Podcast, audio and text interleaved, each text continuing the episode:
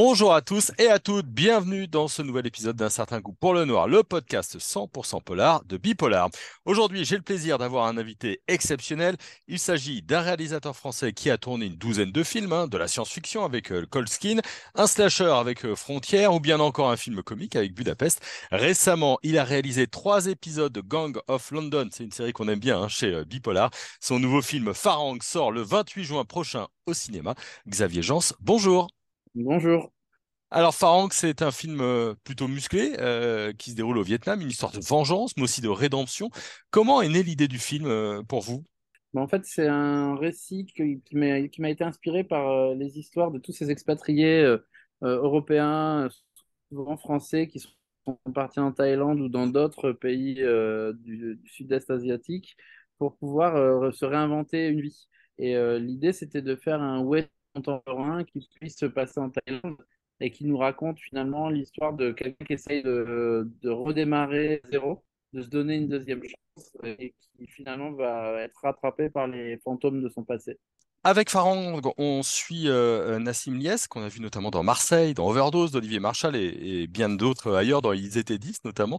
Euh, Est-ce que vous avez pensé à lui en écrivant ce film euh, tout de suite ou c'est venu un petit peu après? Non, c'est venu après parce qu'au départ, en fait, j'étais même parti avec un autre casting, avec un acteur qui s'appelle Salim Kiachouch, Uhum. euh, qui avait la densité que je recherchais pour le personnage. Et euh, euh, des, des problèmes de planning ont fait que Salim n'a pas pu faire le film.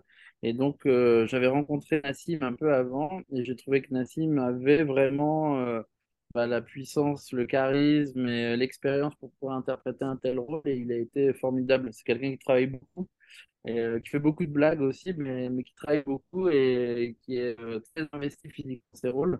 Et il a été parfait pour, pour interpréter ça. Ouais, c'est vrai que il, il a une densité, une présence à l'écran. Alors, vous dites qu'il fait des blagues, c'est vrai qu'il sourit pas beaucoup dans le film, mais il lui arrive quand même pas mal de, malheurs. Il, il, est parfait. J'ai vu que notamment sur les films, euh, sur les scènes d'action, ça a été très engagé. Notamment, il y a quelques combats euh, où là, les coups ont pu partir euh, pour de vrai. Ouais, exactement. En fait, comme Nassim a été, a été champion de, champion de boxe thaï ou de kickboxing quand il était dans les moins de 21 ans, donc il a cette expérience-là. Et quand on faisait les scènes de boxe thaï qu'il y a dans le film, ben, on les a tournées en vrai. En fait, on a organisé des vrais combats de boxe thaï euh, et il les a, il les a fait euh, pour de bon. en fait. Et on était face à des vrais champions, euh, dont un champion qui s'appelle Satyan et qui a été euh, assez, qui a été, qui a donné du fil à retordre. C'est une histoire qui m'a bien intéressé parce que euh, elle est basée sur une forme de répétition parce que le héros Sam est en prison au début du film pour une sombre histoire de drogue et alors qu'il refait sa vie à, à Mhm. l'étranger, il refait quasiment la même erreur par amour. hein. On ne sait pas pourquoi il a fait l'erreur la, la première fois. Mhm. Euh, c'est pas qu'une histoire de rédemption, c'est une sorte d'histoire de, de cycle qui se, qui se répète.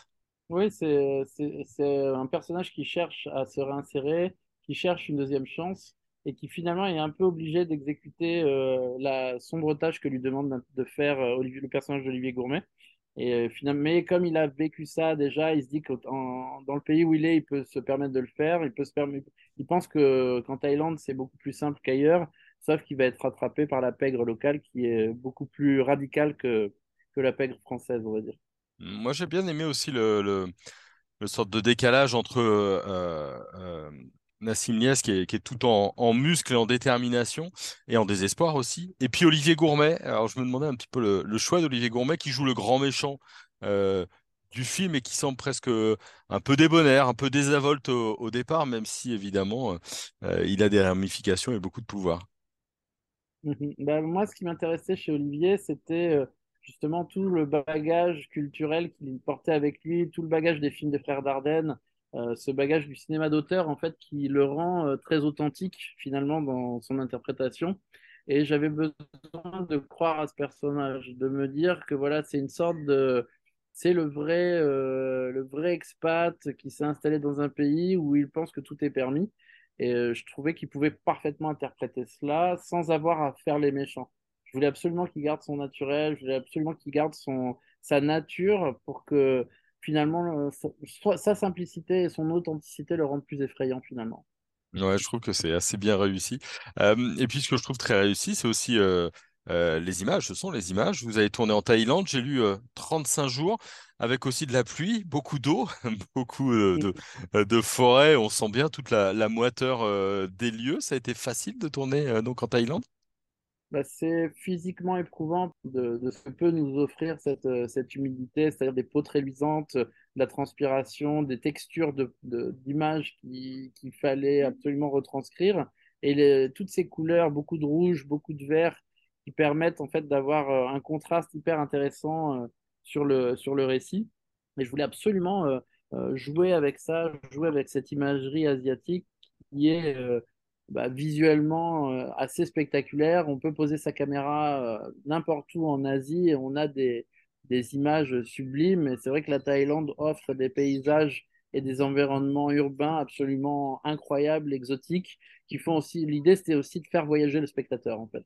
Et je pense que c'est aussi une invitation au voyage, un voyage euh, au bout de l'enfer, mais un voyage. Ouais.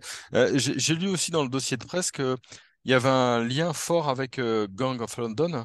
Euh, j'ai lu que cette série vous avez pas mal apporté pour faire euh. Dans, dans quel sens? Quelle est l'affiliation? Bah, on va dire que j'ai travaillé avec mon action designer de Gangs of London sur le film, que ça m'a permis de pouvoir designer des séquences de combat qui est l'authenticité des séquences de combat qu'on avait pu faire sur Gangs of London. Ça m'a permis d'être très précis sur la manière de tourner ces scènes, euh, de rester dans une économie maîtrisée aussi, et tout en optimisant l'aspect spectaculaire de ces séquences en fait. Et je voulais absolument euh, pouvoir pousser euh, ces choses-là sur un cinéma français qui n'a pas l'habitude de pouvoir traiter ce genre de séquences et, essayer d'aller à fond dans cette, dans cette proposition.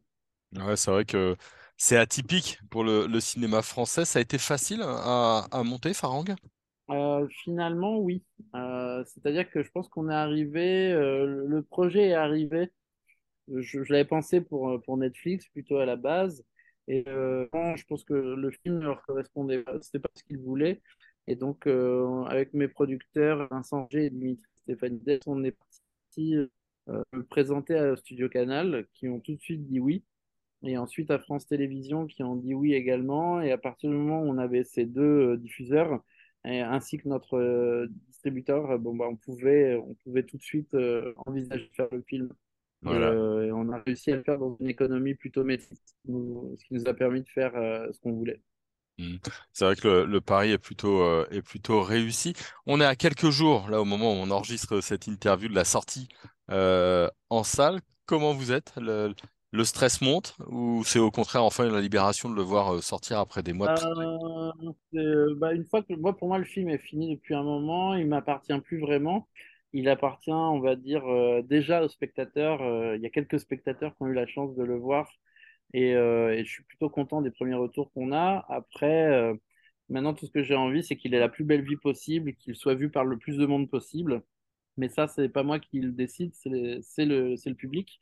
Et euh, j'espère que ça va marcher pour qu'il y ait d'autres films de cette trempe, qu'on puisse en faire d'autres, parce qu'on peut le faire en France et on a des belles histoires à raconter euh, chez nous. Et je pense que des belles histoires comme celle-ci, ça, ça vaut le coup qu'on en, fasse d'autres en fait. bah, écoutez, en tout cas, on, vous le souhaite.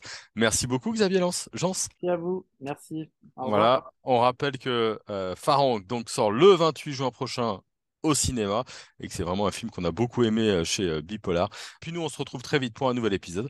Euh, et puis n'oubliez pas, hein, abonnez-vous, comme ça vous ne manquerez aucun de nos épisodes qu'on publie sur un certain goût pour le noir. Bonne journée à tout le monde et à très vite.